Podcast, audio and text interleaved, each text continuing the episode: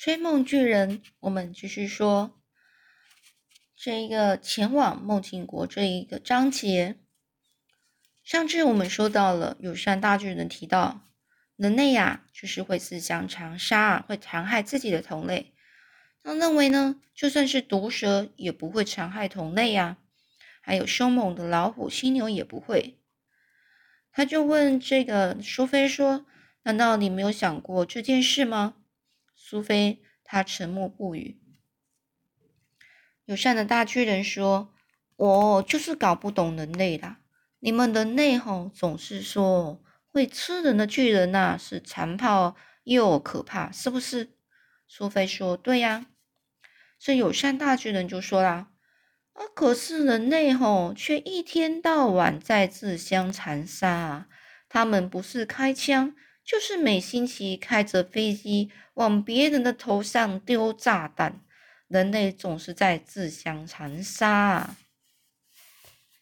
他说的没错，一点都没错。苏菲知道，苏菲开始怀疑人类真的有比巨人更好吗？但是他忍不住还是，呃，就是抗辩，抗辩就是反驳这个巨人的话。他就说了，就算这样，我还是觉得那些每天晚上都出去吃人的巨人非常残忍呢。人类又没有得罪巨人，那友善的大巨人就问。那小猪每天也都那样说啊。小猪他说：“我又没有得罪人类，他们为什么非吃我不可？”苏菲就说：“哦，天哪！”友善的大巨人继续说：“那人类吼制定的是适合自己的法则啦，可是那些法则却不适合小猪。我说的对不对？”苏菲说：“对呀，没错。”而巨人哦，也制定了适合自己的法则，那些法则却不适合人类。每个人哦，其实都在制定适合自己的法则。但是你自己不是也不喜欢那些巨人每天晚上跑出去吃人吗？是不是呢？友善大巨人语气非常坚定的回答说：“我是不喜欢，不对的事就是不对。”你待在我的口袋里面还舒服吗？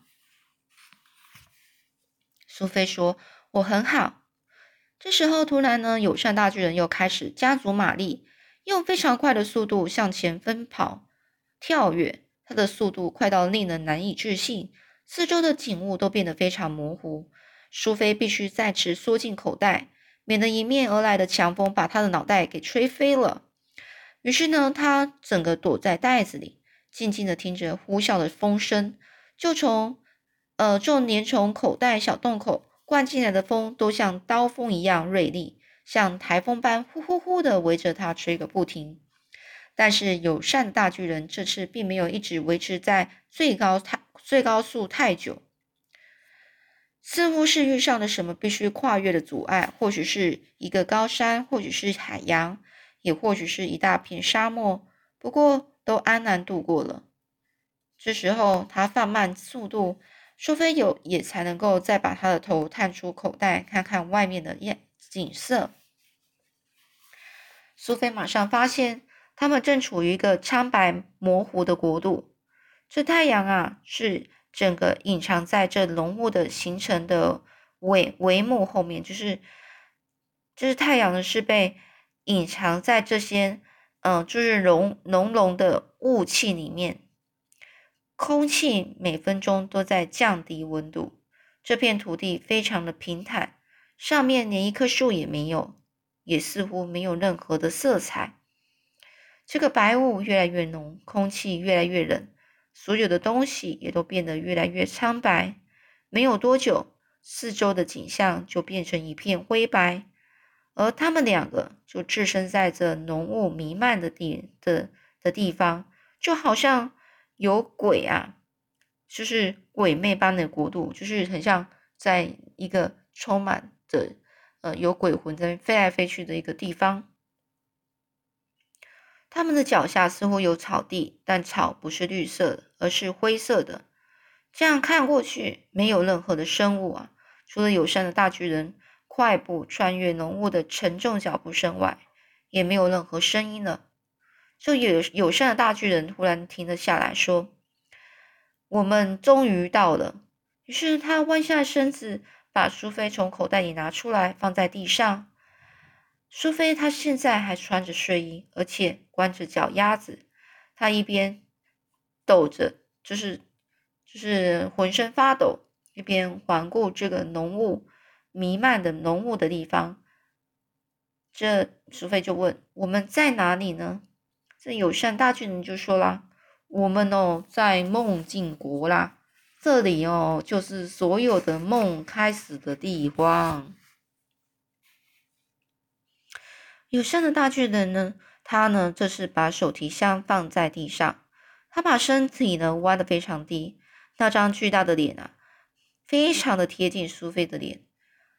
他小声的说呢：“从现在开始哦，我们要像小老鼠一样安静哦。”这苏菲点点头，浓雾在他的身边缭绕着，冰凉湿润他的脸颊，就是这些雾啊，就是。在他旁边弥漫在他身边，然后呢，就是嗯，整个把他的脸啊都沾得湿湿的了，也在他的头发上留下一颗颗的小水珠。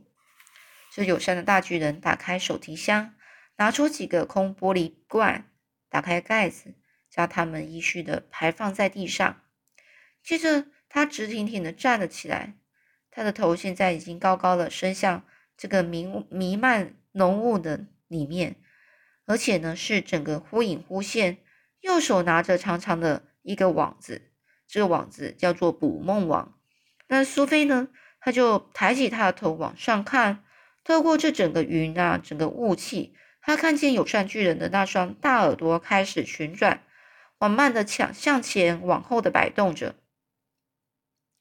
友善的大巨人突然跳起来，高高的跳向空中。用强壮的手臂咻咻咻的在浓雾中用力挥动着手中的捕梦网，他大叫的：“哦，抓到了，抓到了！哎呀，快点啊，罐子啊，罐子！”苏菲赶快拿起一个罐子，高高举起，然后递给他，递给他就是，呃，就是拿给他的意思。这友善的大巨人呢，抓起罐子呢，放下捕梦网，小心翼翼的将网子中完全看不见的东西放进罐子里。接下来，他又小声的说：“盖子啊，盖子，快点把盖子拿来。”苏菲拿起盖子呢，就交给他。有声的大巨人把盖子盖起来，封住玻璃罐。他非常的兴奋，拿起罐罐子，凑近耳边仔细听。于是呢，他压低了嗓子，声音微微的颤抖着，说：“哎呦，这是一个闪亮又奇异的。”非常奇异的梦啊！这个、这个、这个，甚至更厉害、更好、更棒啊！这是个充满魔法的梦，一个充满金色魔法的梦。苏菲不转睛的、目不转睛的看着他。这个巨人啊，他就把罐子拿到眼前，他说：“哎呦，天哪，天哪！只要我把这个梦吹进房间。”那个小孩呀，就会有快乐的夜晚了。苏菲就问呢：“那这是一个好梦吗？”这个巨人他大叫说：“好梦！哎呀，根本不只是个好梦啊，这是一个充满金色魔法的梦。这个梦啊，可不多见呢。”那他呢，就是把地罐子呢，就交给了苏菲，然后说呢。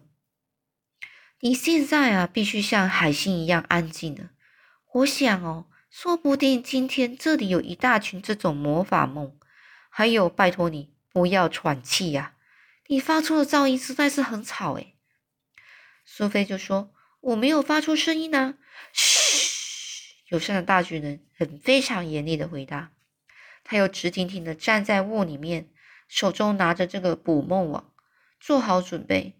接着是一段很长的、安静的等待的聆听着，最后他又出其不意的向上一跳，挥动手中的捕梦网，他就大叫说：“快点，快点，再拿一个罐子来！”这第二个梦啊，顺利的放进罐子里之后，友善大巨人又马上旋把盖子旋紧，把罐子拿到耳边。但是呢，这次他开始叫了起来，说：“哎呦，不不不不！哎呀，我的梦想幻灭了，我的美梦破碎了。”苏菲就问：“怎么啦？”这个巨人语气充满了苦闷跟恼怒啊，他就说了：“这真是太可怕了！哎呦，救命啊！哎呀，救救救救我啊！逃离这可怕的王祖狼！噩梦正在我们我的耳边跳舞呢。”苏菲就说了：“你到底在说什么啊？”友善大巨人他就越来越苦恼了，他一边挥舞着手中的罐子，一边大叫着：“哎呀，我的眼睛好痛啊！”我来这里是要捕捉金色的美梦，可是你看看我现在抓到什么呢？这苏菲就说：“你抓什么呢？”这大巨人大叫说：“我抓到了恐怖的噩梦啊，非常非常可怕的噩梦哦，比任何噩梦都可怕的噩梦，简直就是梦魇呐！